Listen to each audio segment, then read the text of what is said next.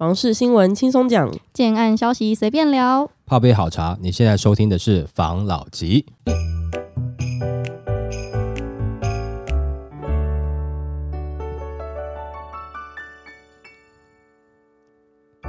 关心你的房事幸福，我是房老吉，我是大院子。今天呢，想来跟大家分享，我们之前都一直在讲，今年的下半年是自住客可以进场的一个好时机。在今年的下半年前，你可以先去看房子，去感受一下氛围。那关于投资客，虽然我们已经很久没谈的了，但是还是想跟大家分享一下我看到的一则新闻，就是投资客什么时候可以进场？我希望呢，这个是一个良善的投资的行为，而不是短期的投机。这新闻呢，是时机好坏。外建商心知肚明，炒房王帅过头就说买中古屋是笨蛋，预售屋是自找麻烦。因为政府打房的关系，影响到了房市，就连投资客也高度的关注。例如知名的一个炒房客帅过头就警告，禁止换元等措施已经重挫了预售的市场。面对外界期待降价的氛围，建商顶不住压力，所以干脆就直接不盖房子了，可能会造成预售房价倒挂下修，最终拉近与中古屋的差距。还强调现阶段买中古屋。是笨蛋，买预售屋是自杀。认为明年大选结束才是买房的一个好时机。他跟大家讲说，平均地权条例以及十八月限公令等政策，已经让预售屋没有人想触碰，包括建商和消费者都纷纷走避。谁去触碰，谁就是自找麻烦。一旦这类的产品销量减少，市场主力可能会被中古屋取代，签证房价也可能会与中古屋越来越近。那他观察了代销业者近期的一个状况，越来越多代销业者都减少承接预售案。一方面是政策打房，增加销售的难度。成本压力更是对建商浇下一盆冷水。第一方面是缺工问题垫高了成本，几年前评估的获利空间缩水了，因此陆续有人抛售土地，大家赶着下车，只有你在期待上车，只能说是太傻了。那刚才讲那么多，到底投资客什么时候进场才是最恰当的？他也说了一个真心话，他说目前不是买房的好时机。这个问题呢，其实建商们都心知肚明，但在限公令的压力之下，预售屋几乎是硬着头皮盖完。更惨的是政策打房，让外界期待房价下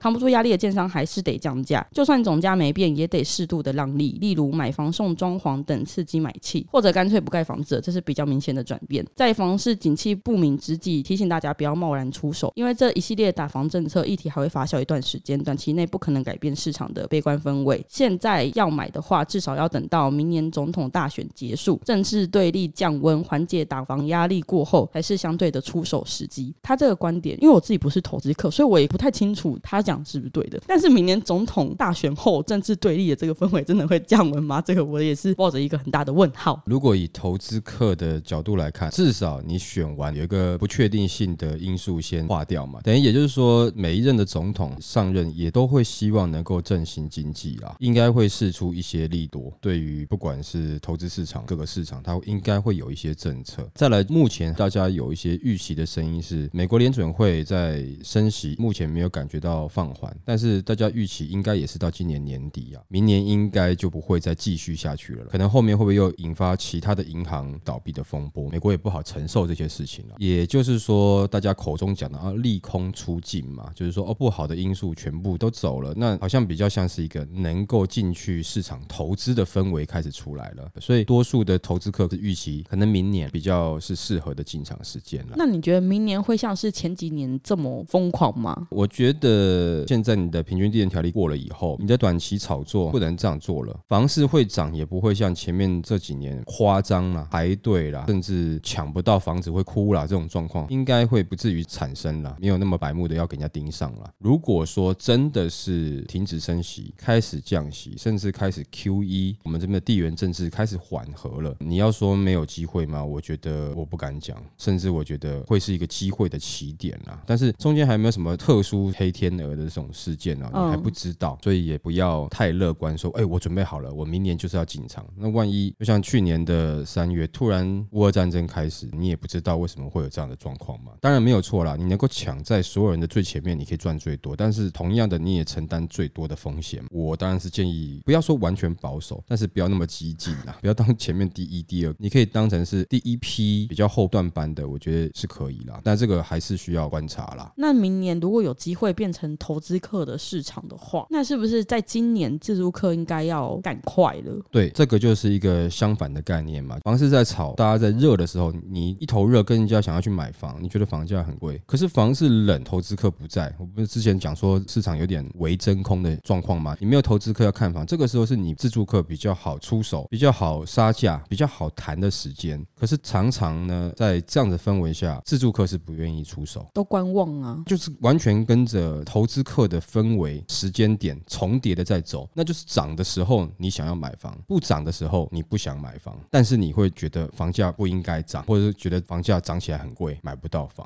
因为我们之前在建议说，如果你之前已经有准备好要买房，准备好这个预算，你这个时候可以去看，但不是说，哎、欸，现在是自住客进场，你身上没有钱，你要跟人家进场。嗯、那房市有时候也是这样一波一波的，你可能现在还比较年轻一点点，或是你的自备款还没有准备足，然后目前市场上的一些优惠的方案有你可能即使是用了，但是你在后面缴贷款还是很辛苦。那这样状况下，你不一定要买，还是会有下一波的盘整期，只是什么时候而已。那个时候你就记得，哎、欸，你差不多该出手了。你现在可以先准备一下了，先练习预习。房市这样的状况一直没有好起来，或者是说感觉不到政府的利多、经济状况的利多出现的话，可能甚至在明年的上半年，还有一些中古屋或是新城屋，它有机会价格下修。可以现在先稍微存一下，准备在那个时候进场。不不管怎么样，存自备款都是一件很难的事情。如果你有已经存到一定的金额的话，可以去看那种快要成屋的案子，因为他快要成屋了嘛，所以他一开始要缴的钱比较多。他也知道现在出来买房的这群首购族有的资金就是那一些，所以他们在各方面都会更愿意的去让一点。如果是刚开始在预售的，已经锁定市场开得漂亮，不然他不太会很及时性的做下修的动作，因为你一开始付出来的钱，他觉得你是 cover 的过去的。那在新成屋这方面，因为你要付的钱比较多了嘛，他会更愿意去帮助你的感觉。就是我有感受到这样子的一个氛围，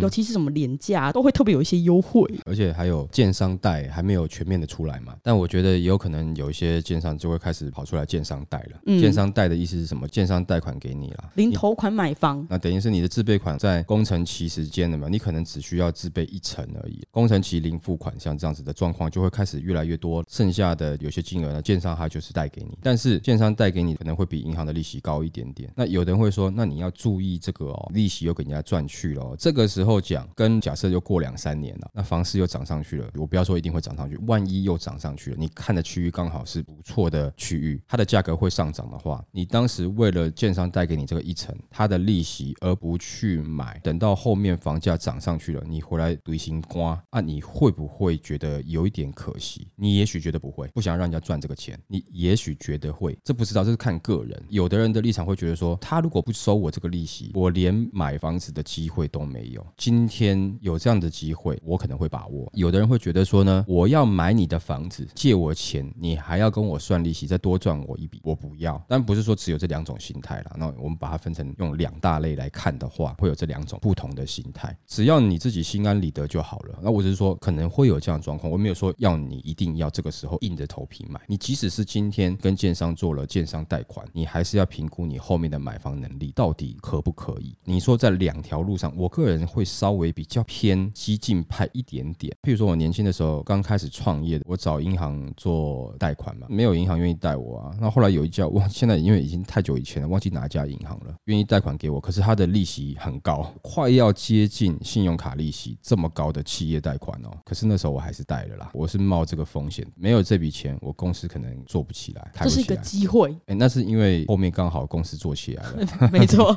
没做起来那也很可怜，所以这都是一个风险啦。哦，要冒多少的风险，大家自己心里面会有一个算盘啦，自己决定啦，不要超过自己能够负荷的风险太多，这是我有点危险的。回到这个新闻来讲，投资客这个时候他不进去，因为他讲的话大概也代表多数投资客可能有类似的想法。我不是说他代表所有投资客，因为有的投资客也不是说对他这个人特别的喜欢，可能想法较为类似。嗯、那也就是说，现在在市场没有投资客，这个时候真的是每次大家都讲说啊，危机入市啊，或是说在房市要跌的时候你要去看啊。可是真的房市在跌，就像现在这个氛围一样，在节目叫人家去看房子，人家会骂。嗯，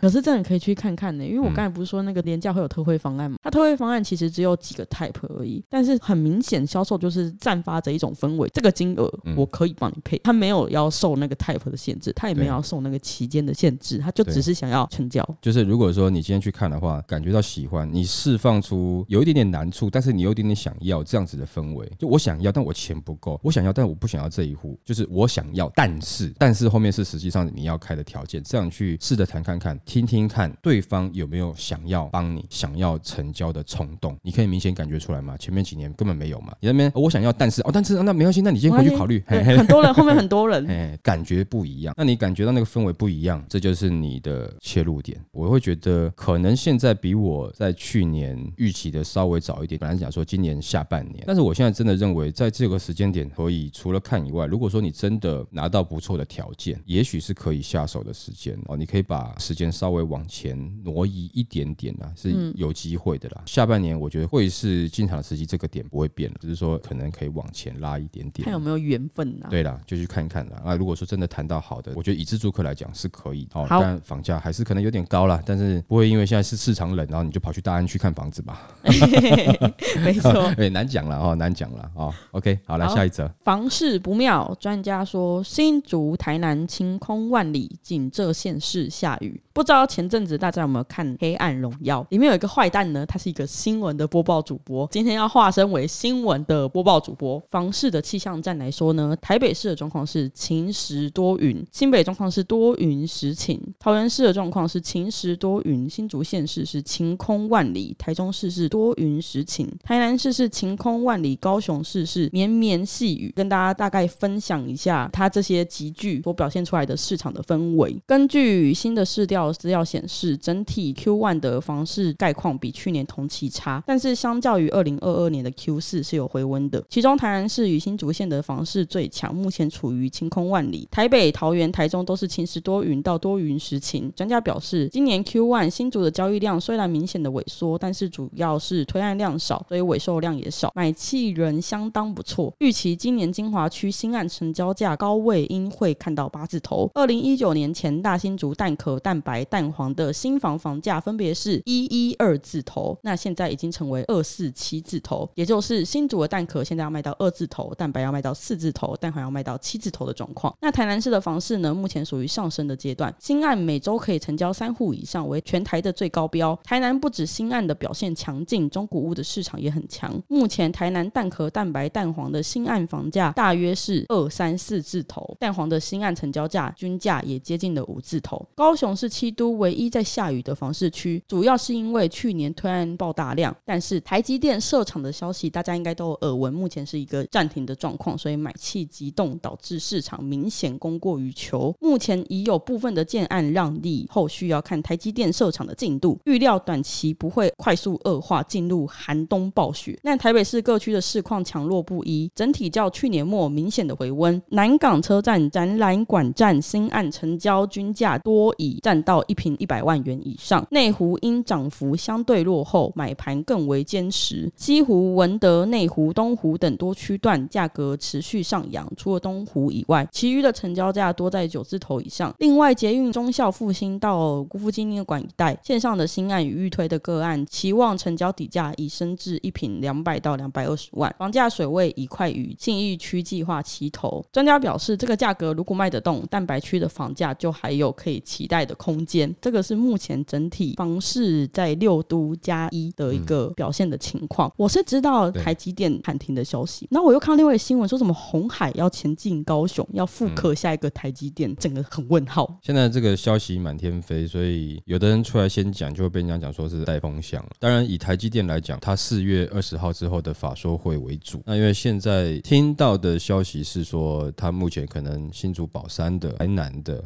高雄的、嗯、这些厂应该都暂。那新竹应该就不会再万里晴空了吧？可能有一点点乌云出来了哦。没错，因为他第一季的财报没有达标嘛，投资人也都在看嘛，还有包含巴菲特他有出来讲话嘛，他为什么当时会把台积电的股票卖掉嘛？种种的这些讯息，目前对于除了刚刚上述讲的北市、新北、桃园以外，剩下的城市好像多数都跟科技业、半导体业有一些相关的。那这样子会不会影响到他们的这个房价？如果说只是短期，那可能就是下一下。如果说它是长期下去，可能都会不能达标。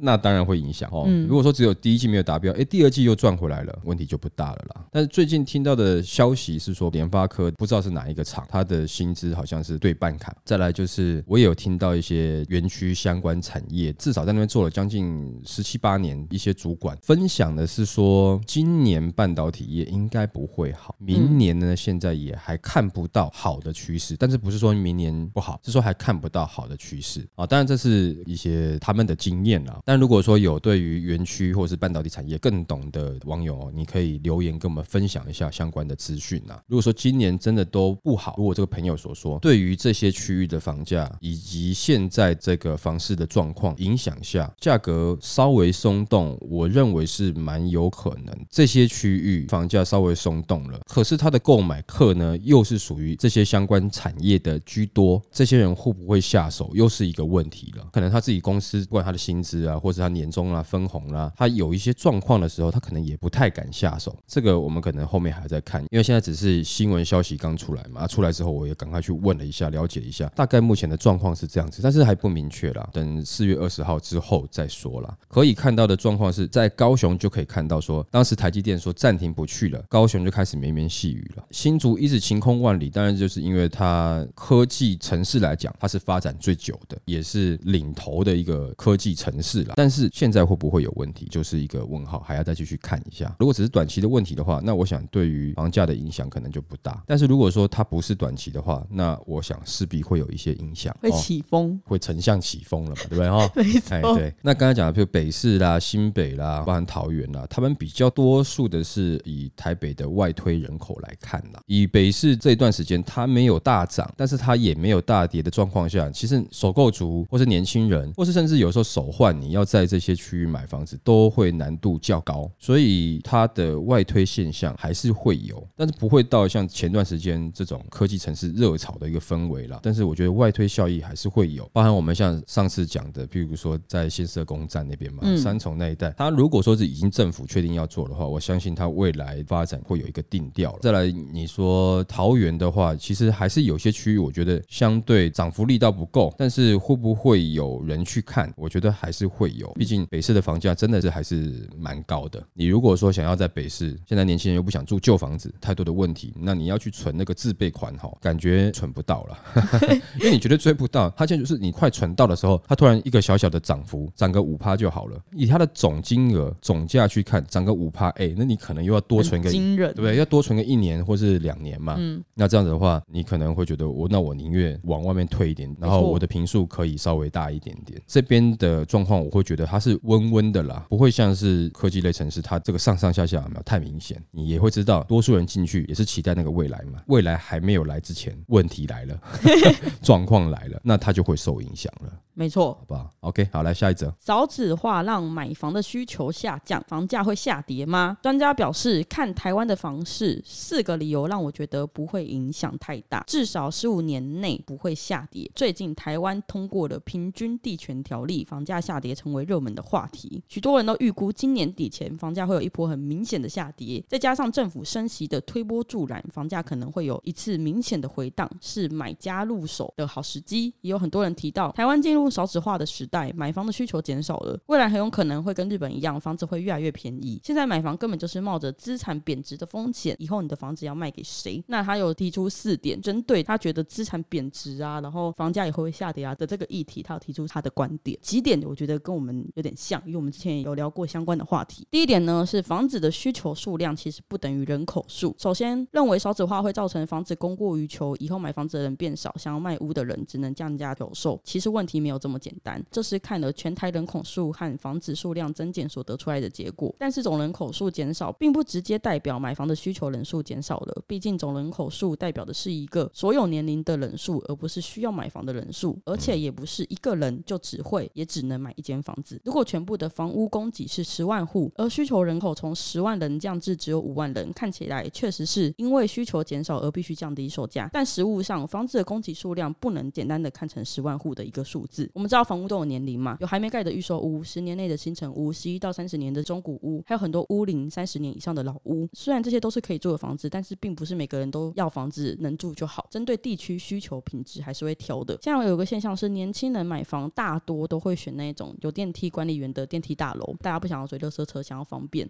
需要有管理员去收包裹嘛。他们在买房的时候是不考虑旧公寓的，所以在计算房屋需求跟供给量的时候，它不应该被一并而论，因为它不是他们的购物选择。那如果要认真计算，应该是要统计目前新大楼、新城屋、透天厝、旧公寓，甚至是别墅的需求有多少，再分别比较不同类别的房子供给量有多少，才会知道是否供过于求。那未来呢？想要买房的人都只想找电梯大楼，可是这买方数量却远大于新大楼的数量，会造成现象是新大楼供不应求，所以价格会持续的上涨。而这种公寓因为只有住习惯的老人家愿意买，价格反而会因为供过于求而下跌。又或者是拿来都跟改建变新大楼了，价格就会变成新大楼的价位。这个是针对居住的一个形态跟它的需求人口去做一个统整。他提出来第一个观点，第二个观点呢是居住形态的改变。因为以前可能大家都住一间嘛，那现代年轻人越来越有自己想法了，他想要搬出来住，新屋的需求数量就越来越高了啊。因为房价越来越高，假如说我阿妈这一代，我爸爸妈妈他们想要搬出来住，因为观念改变，所以他们想要有一个自己自人的空间。但是那时候房价已经变高了，所以室内空间就会变小，就会导致他的下一代，也就是我们这一代，如果他生比较多的话，可能又有换房或是搬出去的需求。它会随着世代的改变，居住的形态会越来越不一样。再来是居住的地区，之前很多自产客都会买在学校附近，租屋的需求嘛，学生因为有少子化，所以学校附近的学区房其实越来越式微了，不得不讲。加上有些远距工作关系，但这个其实不算大多数啊，因为还是有很多工作是不能远距的，所以大家还是会往市中心聚集，这就会造成我们之前讲的市中心的价格，它会维持一定的水位，不会轻易的降下来，周遭的价格就会越来越式微。然后再来呢，指的是利率与资金，在低利率时代和泛滥的资金，很容易造成房屋的资产价格上涨。过去十年就是很明显的例子，手上有资金的人会想要进行投资，那投资房地产，因为这一块它牵扯到的不只是投资客，还有土地开发商、营造商、代销商、房仲业、银行，甚至政治人物和政府官员，所以这个产业不会因为少子化就大幅的没落、大幅的下跌。针对投资房地产的人，以前定存利率可能五趴的时候，他们租金报酬率要八趴才会愿意做。那在定存利率剩下一趴的时候，他们只要租金报酬率有三趴就愿意做了。租金投报率要从八趴变成三趴，代表什么意思呢？就跟债券一样，价格会大幅上涨，直到投报率、殖利率掉到投资人所能接受的程度。举例来说，一间一千万的房子，原本一年可以收租五十万，理想的租金投报率是五趴，预期心理降到三趴就可以接受，可以接受的房屋价格就会上涨到一千六百六十六万。换句话说，只要价格低于这个价位，就会有投资人愿意接手。所以，如果未来政府继续升息，那长时间维持的定存利率在两趴以上的水准，那么房价是有可能会修正的，但也有可能是调涨房租以满足租金报酬率达到四趴以上的水准。这两者之一发生，一者即可，未必会影响房价。第四个是少子化的影响，不是近期。回到人口数的问题，台湾出生的人口数在一九八六年到一九九七年维持在三十到三十二万人之间，从二零零一年开始明显的下跌，当年的二十六万人一路跌到二零二零年的十六万人，总人口数也开始下降。政府推估在三十年后的二零五三年，低标总人口数会变成一千九百一十三万人，在二零七零年，也就是四十七年后，会变成一千五百零二万人。如果是根据买房者年龄是三十岁以后，也就是一九九三年以前出生的人，现在会开始认真的考虑买房了。如果少子化真的影响需求和房价，那么实际发生的时间也会是在二零四七，也就是距离现在的二十四年后，才会有比较明显的一个影响的状况。在这个时间内，你可以再去想一下通货膨胀。我们先抓平均三趴的通货膨胀好了。现在两千万的房子，在十五年后后就会变成三千一百一十六万，然后房价开始下跌，下跌多久会跌到现在买进的价格的两千万？现在不买房，只付租金，然后用其他钱去投资股票，因为有一派人是这种做法。那十五年后，你就会多出一千一百一十六万的获利嘛？以上计算的意思是，即使你认为少子化影响房价，但是不是即刻就会发生的。如果你算了这些时间跟通膨利率的话，买房子还是一个相对正确的选择。这是他所有言论的讲法。很多专家啦，但是像这个专家讲的话，以我的角度来看，我觉得他讲的蛮事实的。但是可能很多人不喜欢听啊，就会觉得说啊，你们又在炒作嘛，把房市看涨啊，为什么不会降价嘛？像前几天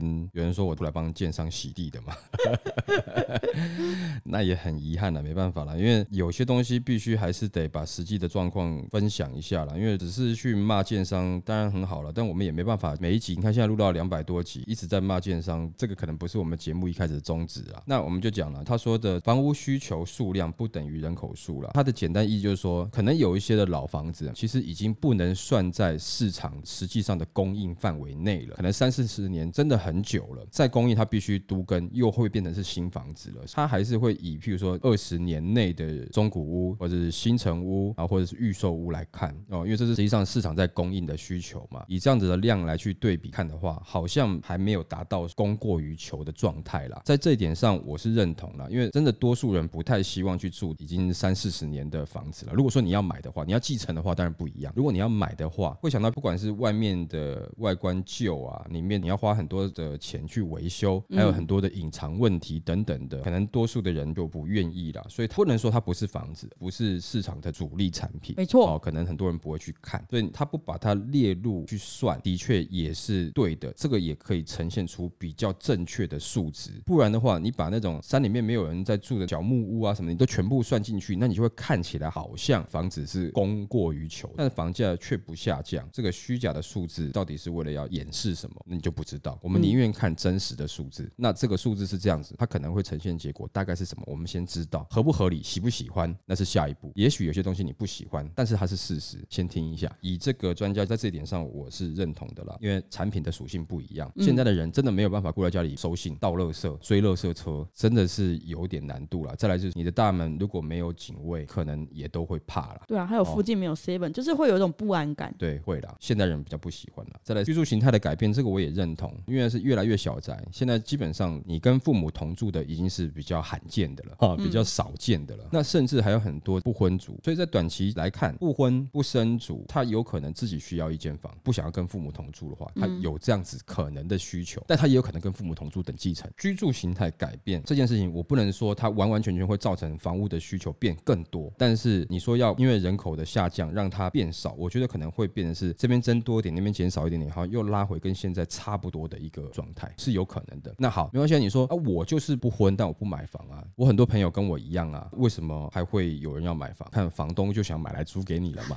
没错，就是会牵扯到一些房东他看准了这个市场，房子还是会被卖掉，只是不是在你手上，在房东手上而已。那这个是有可能的啦。利率跟资金这个部分，我直接就简单讲了。我买这个房子，假设我含利息，我每个月要缴，假设五万块好了，我每个月租金要超过五万块，我是不是才有获利，才愿意买嘛？但是现在利息下降了，也就是说，第一个我可以买更高房价的产品。我本来可能假设我只能买一千二的，现在也许我可能可以买到接近一千五的，变成是房价这样涨一点点，我还是可以买。为什么？因为高于五万的房价，我租得出去。那另外一种状况呢，是我的利息降低了，我可能每个月支出的就不到五万了，获利空间又出来了。也就是说，我本来只能买一千二的来租，那有可能现在变成是我买一千五的来租，我还同样获利。只要能够获利，他就愿意买嘛。像这样的状况，就会造成说，你可能价格提升一点点，他也愿意买，因为他知道他买了他可以赚钱。像这样的状况，的确会有可能造成你房价要大幅的下降，有那么一点点难度。主要还是在后续，不管是出租的获利空间，甚至你原本要承受的成本的空间，它如果说一些利息的下降，其实是对于你要持有这房子来讲，你会觉得较为轻松的，因为跟以前比起来，目前状况还是低啦。最后一个，他讲少子化的影响，其实之前也有网友问说，日本少子化，房价也没有台北那么高，现在台湾也少子化了，为什么现在台湾房价还那么高？少子化最大的重点，我们看的就是生不如死这一段啦，就是当你出生率达不到你的死亡率的时候，就真的是一个比较明显的交叉点了。在这个交叉点，它影响到的是现在这个阶段所出生的，他到了未来变成买房主力的这一群人呢，那你起码等个二三十年吧，这一群人到那个时候才会呈现出来的结果。现在婴儿多少，跟你现在要买房的比例影响还不是那么大，所以它还呈现不出来。不是说现在台湾已经生不如死、少子化现象，马上就会影响到房价了。因为日本也不是，它也是经历过了一段时间嘛，包含少子化啦，跟它的经济泡沫啦，变成他们是一个地狱时代嘛。台湾现在暂时在这一点上可能还看不到，的确是要往后延一点点。如果照这位专家讲的，往后移二十四年，也就是说，这个少子化对于我这个年纪的来讲，大概也没有太大的关系了。这时候可能就先研究可不可以自己好好的去厕所尿尿，不需要别人帮忙的年纪了，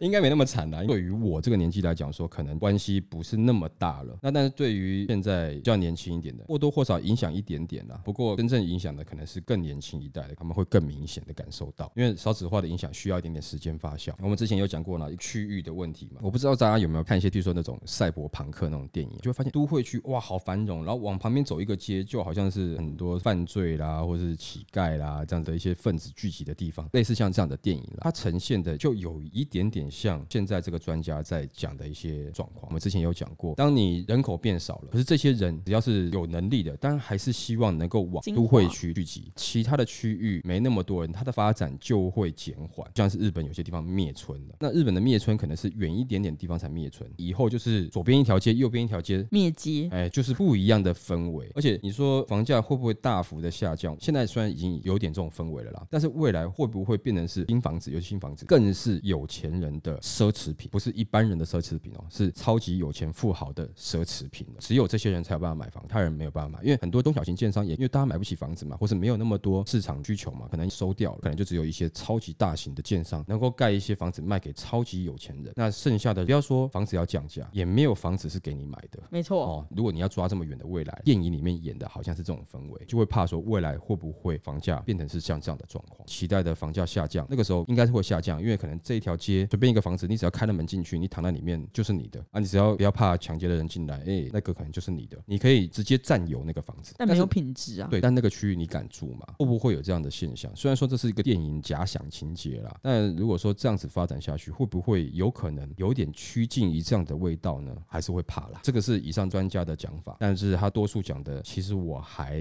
蛮认同的啦。但是也许听众你有不一样的想法，没关系，这个地方我觉得是可以讨论。因为少子化，对于目前台湾来讲，可能是第一次发生的事情，对于这个东西我们也是没有经验的。对啊，就是一个课题啦。对，只是说可以拿别人的经验或是别的区域的经验反推看看我们台湾。毕竟因为日本还有经历过经济泡沫以及它的少子化产生到现在状况，那我们没有经济泡沫化之前，是不是会产生不一样的结果？还是不小心我们突然也走到 经济泡沫了？太可怕了！这样子的话也是值得我们稍微去思考、去想想看的啦，好不好？OK，好，来下一则。不是卖房就算了，建商这心态恐形成恶性循环。国内的建商众多，数量粗估达一万多家，包括六都及新竹地区都是房市推案的热区，但建商的服务跟素质都参差不齐。要得到民众的信赖，除了合理的价格、优质的服务和负责任的态度更是重要。这有一个专家呢，他就指出，其实国外有相当多的建商非常着重后端的服务，不是卖完房子就算的。国内的建商也必须持续朝向更优质的服务、用心的新建品质来取得民众的信任，才能经营得可长可久。在国内房地产交易当中，消费者和建商业者之间，消费者往往处于资讯不对称的情况，很多民众购物时的心情多是七上八下，而且交易纠纷确实不少。观察内政部不动产交易纠纷资讯的统计，二零二二年第四季房地产消费纠纷案件原因前几名就包括房屋漏水问题、终止尾售或买卖契约、施工瑕疵、交屋延迟、隐瞒重要资讯等等。房产买卖纠纷其实对买卖双方都是双输的局面，消费者又多处于弱势。那他就表示，国内有许多建商都是秉持长久的经营精神和服务态度，相当着重后端的服务和售后的服务，不是卖完房子就算了。业者也希望可以让住户有更优质的服务感受，所以不管是物业管理还是售后服务，都不断的升级，希望可以得到消费者的好评。那目前建商必须面对的课题，就是要将服务新建品质不断提升，不只是卖房子，而是去强化售后管理和服务也很重要。若只是抱着赶快盖好卖房子赚钱，让现金入账，而对于售后服务、工程瑕疵等都不积极处理，就会形成恶性循环，将不会受到市场的认同与民众的信任。那因为现在资讯非常发达，数位化的时代，所以民众买房都会做非常多的功课，也会去比较建商的优劣和多方打听。因此，未来优质、口碑良好的建商将走得长久。但只是想要趁房市热赚钱的少案甚至银案建商，或是不重视售后服务、建造品质的建商，将逐渐被市场淘汰。他表示，当然会有不少民众因熟悉已生活久的区域，当看到外观内部还不错的案子，价钱又可以负担，又有购物需求，可能就入手，并没有顾虑建商的品质和经营的态度。因此，建议民众买房前要多比较，除了房价，也要重视建商的经营态度和售后的服务。其实这个新闻呢，它的力道没有很重，但是我会特地提出来呢，是因为我最近在买房子的这块，我遇到了一些问题。你把自身的问题拿来当新闻讲就对了。因为我相信应该也会有人遇到跟我一样的问题。第一，我朋友在买房的时候呢，他房子的交屋日期一直不停的往后延宕，嗯、造成他在外面租屋，所以他要付的租金就不在他预期内成本。这个建商他不停的往后延工期嘛，但我相信这建商可能不是故意的，只是因为现在缺工了，没办法。然后呢，其二是他的房子现在已经整体差不多了，都落价了，然后他就心怀雀跃的想去看一下未来的家长什么样子。他到那个地方呢，就觉觉得哦，远远看也不错，近看哎呦不得了，他的那阳台的砖贴的可以说是参差不齐，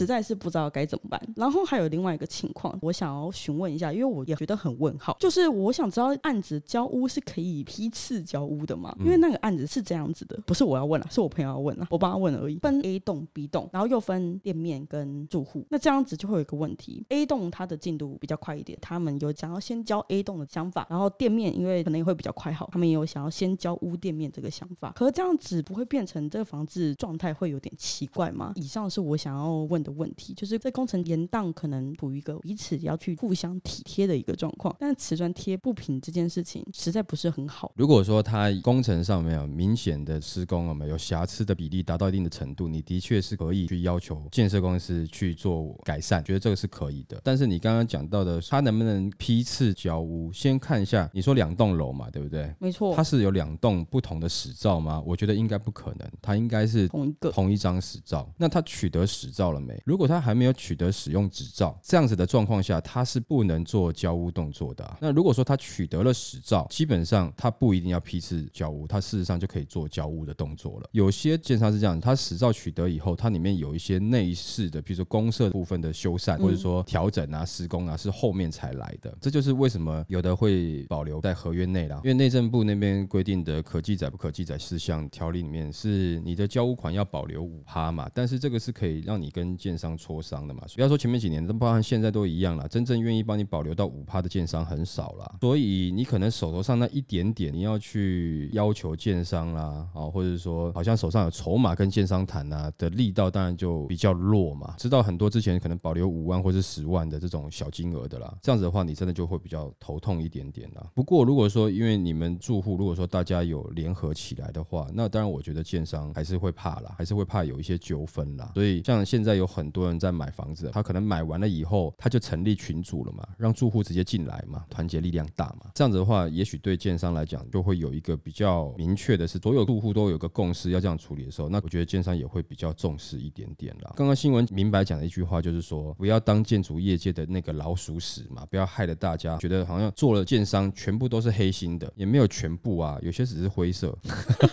开玩笑啦，再来可能每一个都会跟你烂尾楼，不见得每一个都会啦，就是各行各业都会有一些可能比较会让人家不高兴的人，也有很多好的。他的意思说，不要一竿子打翻一条船啦，但是也呼吁建筑业相关的不要去当那个老鼠屎啊，要爱惜羽毛。当然，他也没办法去阻止说，有的人只是短期想要进来炒作一波，赚一波的一案建商，赚了就要走，他没有管你产业怎么样，我这波赚到我就要散了，你也没有办法去制止他嘛，你只能呼吁嘛。不然我们之前讲的是，投资客也有很多种，有些是中长期的投资客，我觉得这是市场好的东西啊，但是也有些只是来短期把价格炒炒炒到很高，炒烂的，然后就走，也有这种搞到好像所有的投资客都是黑心的一样，也不至于啦，没错，包含房东也一样啦，各式各样的，他一定都会有一些比较投机的分子在嘛，没有办法啦，因为利润的驱使下，总是会有人起心动念想要做一些事情。假设是刚刚针对你的状况，我会建议你们现在可能我不知道有没有群主，有群主的话哈，就可以赶快跟其他住户联系一下，譬如说你看到的墙面是怎么样，你拍了照片，然后你分享给大家，跟大家讨论说是不是要一起跟建商讨论这个问题。而再来是他的批次交屋，我认为没有取得实照之前，他是不能做交屋这件事情的。但是如果取得实照的话，他的确是可以这么做。那他可能有一些公设施工呢，会在实照取得之后才开始施工。这个地方你只要确定他会把它施工完，不是说有可能会烂尾的建商的话，那当然就没问题。但是你们可能还是要去盯紧一点点，因为以前的确有一些建商最后交屋了，就他整个公社都没有做，一楼大厅进去全部都没有做，资金断裂了。大厅进去以后就像工地一样，不要以为只是空空的一个干净的空间，不是不是，就是有水泥，然后有一些施工的东西就直接丢到现场，你要经过一些垃圾袋，然后废弃的很工地的感觉，然后走到电梯搭电梯上去到你房子，这很可怕，而且保全根本没办法进驻啊，就整个是很乱的。像这样状况，那谁吃亏？当然就是购物人吃亏了。所以可能要害怕这种事情的话，也许在这个时候他们想要进行交屋的时候，你是不是群组内谈一谈，是不是可以让大家先针对你们外观现在可能有些问题，是不是让建商有一个说法，他们会择期改善，还是这个就是他们在一开始设计的时候就考量到是这样子施工的，就是说他想要呈现一种不规则的美感，就是说融入自然的环境下，没有这种所谓的完全平整，它会有较像是自然形成的凹凸不平。这是我们肤浅的。对对对对，因为美这种东西，每一个人的标准是不一样的嘛。对，我们很难帮。帮美术作品去做一个评分嘛。没错。那也许只是你没有 get 到它这个表面特殊用心的一个造型，可能你未来住在这边的十几二十年，你可以慢慢去感受。哎，你突然发现哦，原来我们阳台外面的瓷砖哦，它虽然有点凹凸不平，那我突然发现凸的地方哦，它可以勾一个绳子，我可以吊一点吊饰在外面，做一个小贴心装饰效果，其实也蛮好的。你换个角度来看，你蛮乐观的。